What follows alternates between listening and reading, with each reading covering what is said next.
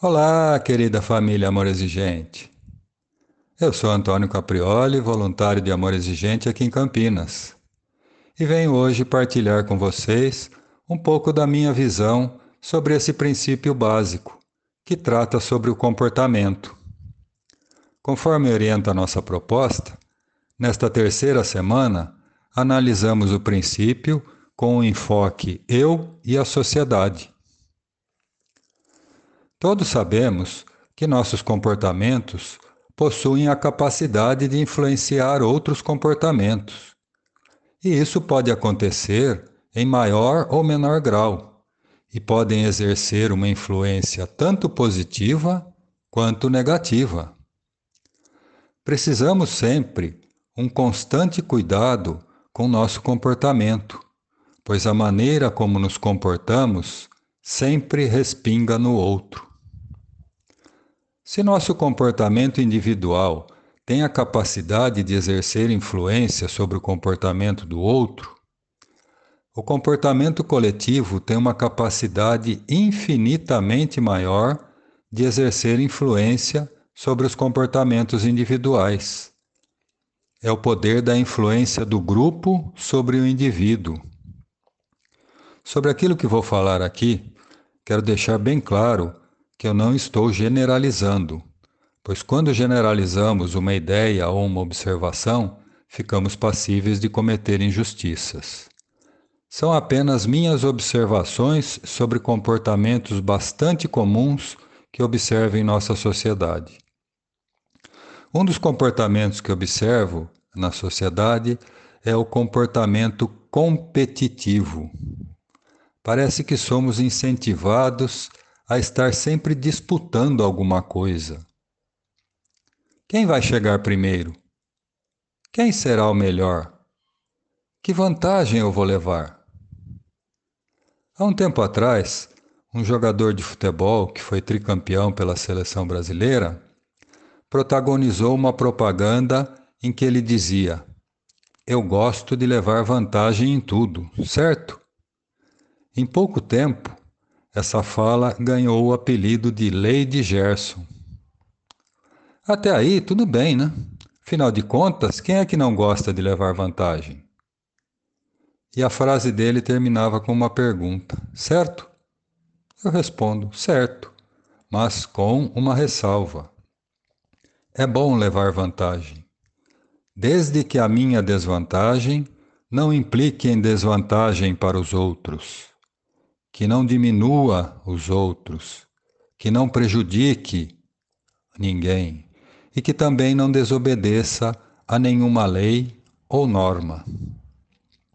Um exemplo simples. Estou precisando estacionar meu carro e não encontro nenhuma vaga disponível. Somente a vaga de deficiente. Normalmente é aquela vaga maior que as outras, mais espaçosa. Mesmo sabendo que o que eu vou fazer vai ser muito rápido, eu penso que, se muitos fazem isso, por que não fazer também? Mas antes de seguir o comportamento de muitos, devo analisar a atitude que estou prestes a tomar, fazendo três perguntas a mim mesmo. Quero? Sim, eu quero utilizar a vaga. Posso? Sim, eu posso parar aqui, mesmo sabendo que estou cometendo uma infração passível de punição.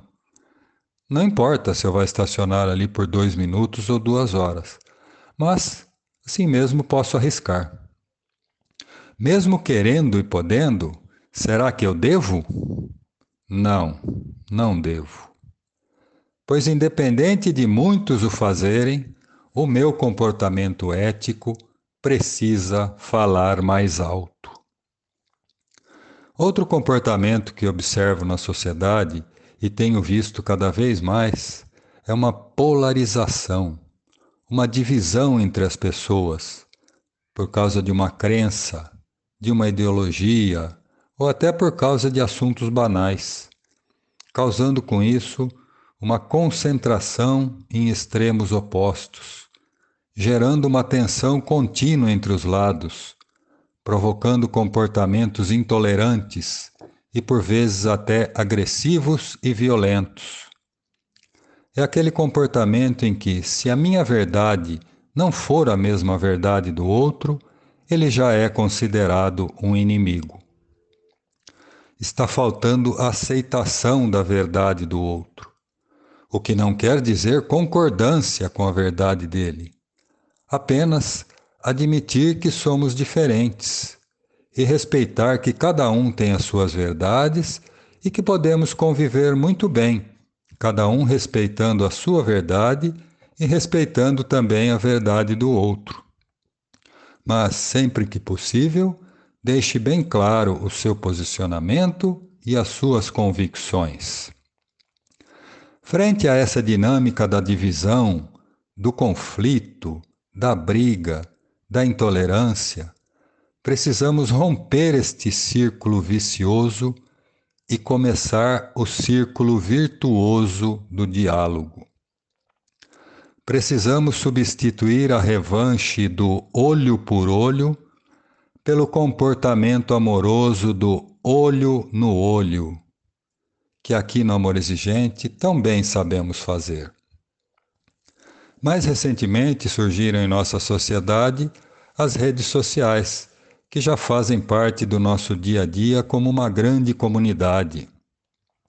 Aqui também nossos comportamentos são influenciadores, e da mesma maneira, somos influenciados por tudo que acompanhamos nas redes. Portanto, nossas atitudes devem ser sempre norteadas pela ética e, ao mesmo tempo, não podemos permitir que conteúdos contrários aos nossos valores nos influenciem negativamente. Aproveite aquilo que for bom para você e descarte o que lhe cause mal-estar. Simples assim. E para finalizar, quero dizer que em sociedade convivemos com diversos grupos heterogêneos entre si, com os mais variados interesses, grupos compostos de pessoas com comportamentos diversificados.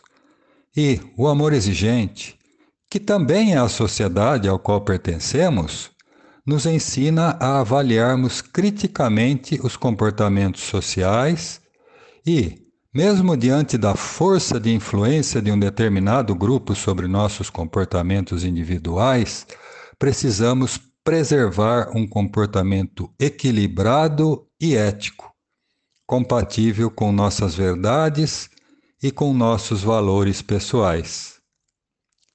Agradeço a oportunidade de poder falar com vocês, desejando que fiquem em paz, sempre com força, fé e alegria.